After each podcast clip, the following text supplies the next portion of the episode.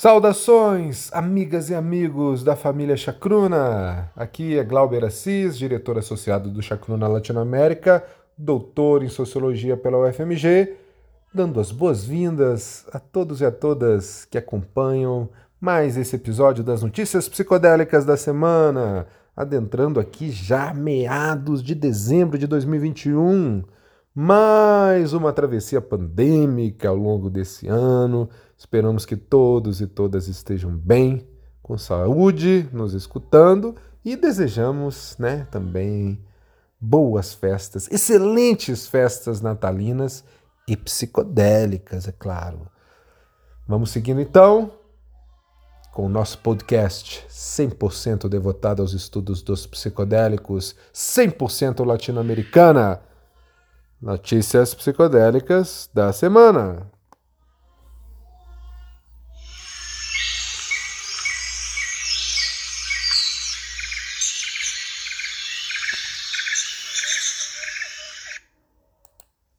E nesta edição, nosso cardápio psicodélico é Plantas Sagradas, Mulheres, Xamanismo e Ayahuasca, Arqueologia Psicodélica, Religião e Psicodélicos, Ciência Psicodélica, mais especificamente o Encílios Alvários e o vídeo manifesto do Chacruna Institute.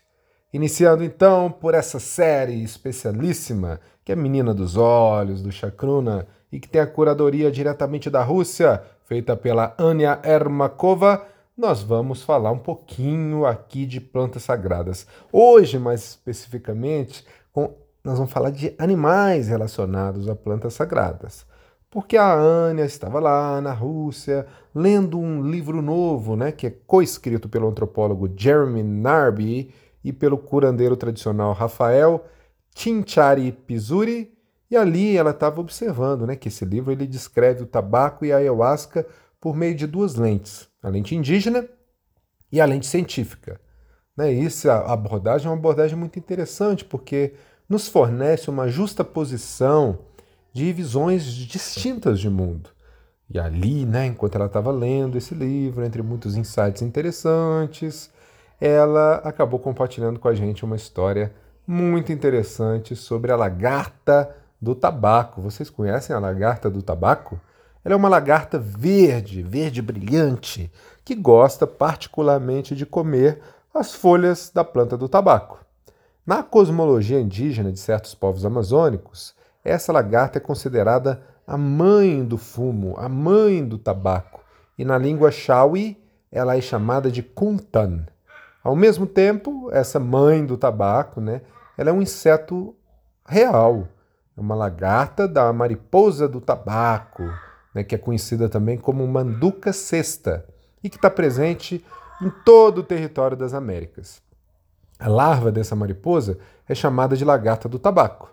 Na aparência, as lagartas são verdes brilhantes, muito grandes e têm sete listras diagonais brancas com bordas pretas.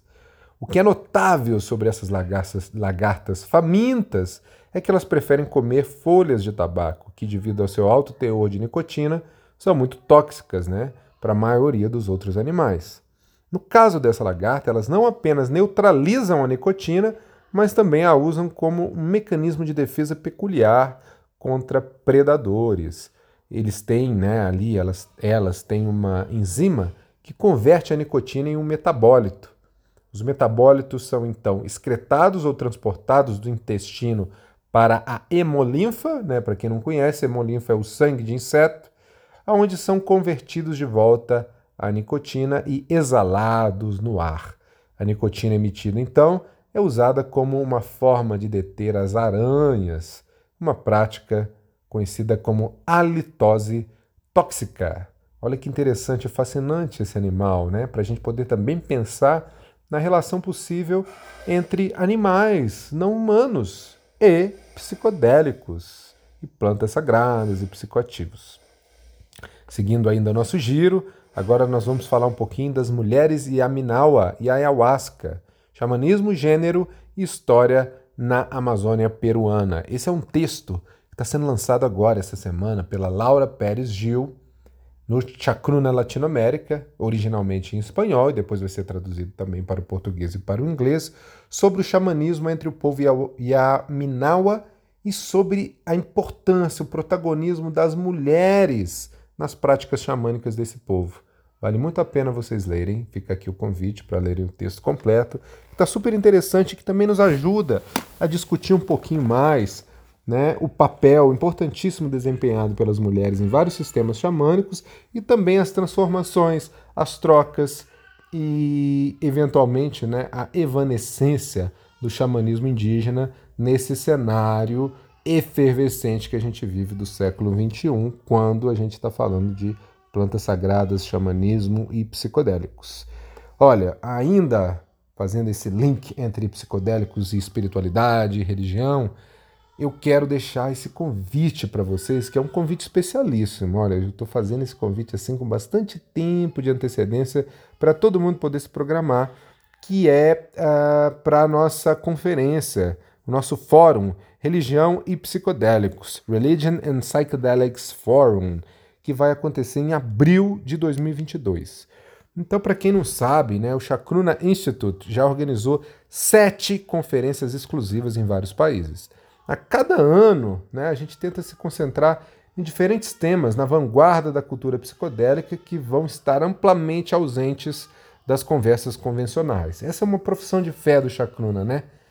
A gente está sempre tentando abordar temas, ou temas que não são muito abordados, ou temas que são abordados a partir de outras perspectivas. Então a gente tenta trazer esse olhar assim vanguardista, latino-americano, decolonial, né, sobre isso. E esse fórum, Religião e Psicodélicos, ele vai trazer dois dias então de painéis, rodas de conversa, mesas e discussões que vão explorar o papel que os psicodélicos podem ter desempenhado na história da religião, bem como também o papel que a religião agora desempenha né, no renascimento psicodélico moderno.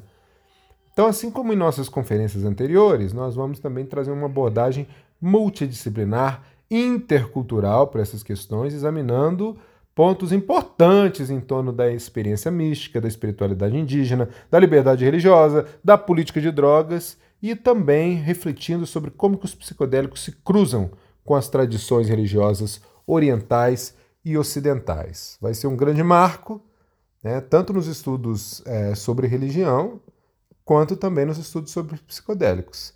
E a gente deixa aqui esse convite para essa conferência internacional que vai acontecer em 2022 e que já tem aí os ingressos e entradas a um preço super especial já disponíveis.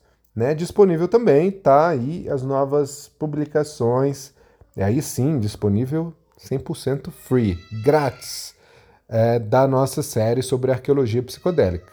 Essa tem a curadoria do Dr. Osiris Gonzalez, diretamente do México. E o Osiris, né, ele vai trazer para nós aqui um vaso, uma cerâmica né, de um retrato da cultura moche do Peru, que está tá retratando aqui né, um ser.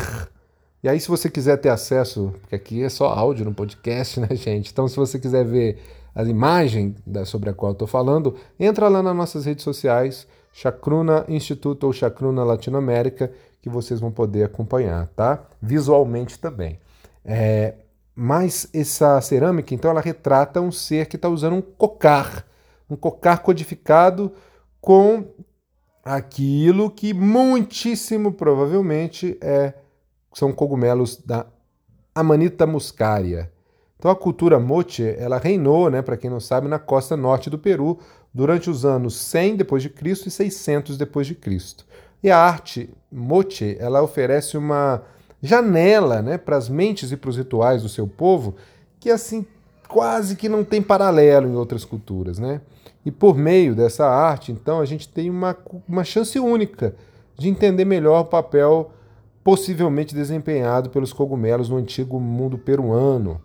E aí cada um dos bustos altamente realistas, individualizados, né, de personalidades moche que estão é, presentes nessa iconografia e nesses símbolos é, nos ajudam a refletir um pouco melhor sobre essas plantas sagradas, né, sobre os cogumelos.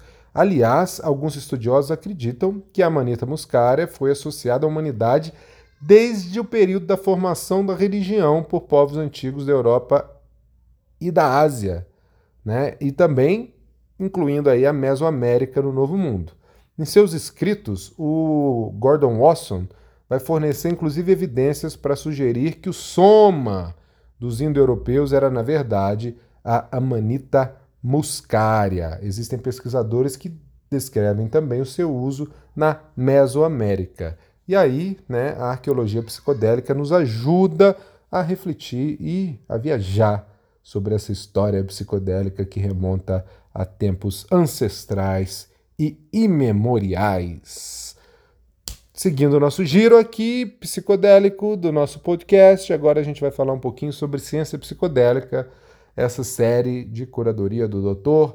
Kellan Thomas, né, que vai falar um pouquinho sobre o bufo alvários, que agora mudou de nome, né, encílios alvários. Aliás, ele vai falar mais especificamente sobre a 5-metoxi-N-dimetiltriptamina, né, a assim chamada 5-mil-DMT, que é a substância é, psicodélica que está presente aí nos exemplares do Encílios alvários. E aqui ele vai falar de uma pesquisa, né, fase 1, que está sendo realizada e que traz algumas alguns achados, alguns indícios interessantes a respeito do potencial terapêutico do encílios alvários, né, concluindo inclusive que existe uma segurança e uma tolerância em relação a essa substância por indivíduos adultos, que é muito promissora né, e auspiciosa. Então, se você quiser ficar por dentro também da ciência psicodélica, acompanhe essa nossa série original do Chacruna.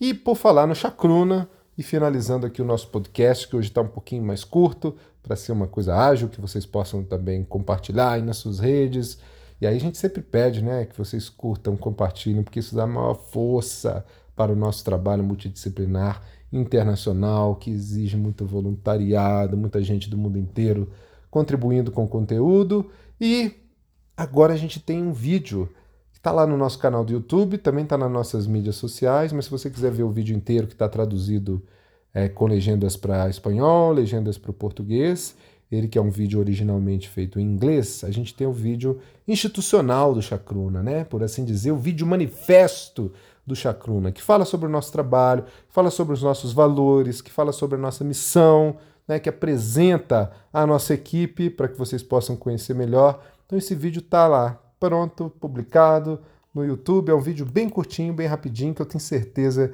que vai estimular, que vai impulsionar, que vai inspirar vocês a seguirem aí cada vez mais essa jornada de estudos, de pesquisa, de produção de conteúdo psicodélico. Fica aqui também esse nosso chamado para que vocês possam contribuir com o Chacruna, se tornar nossos parceiros, conversar com a gente, porque a nossa ideia é a produção de um conteúdo horizontal, decolonial, que envolva a maior diversidade possível de vozes, de pesquisas, né, que possa representar de fato um turning point, uma virada né, naquilo que a gente está chamando hoje de renascença psicodélica, que seja uma renascença também de pesquisas latino-americanas, que seja uma renascença também de protagonismo das mulheres, das diversas minorias sociais e da América Latina, do Brasil.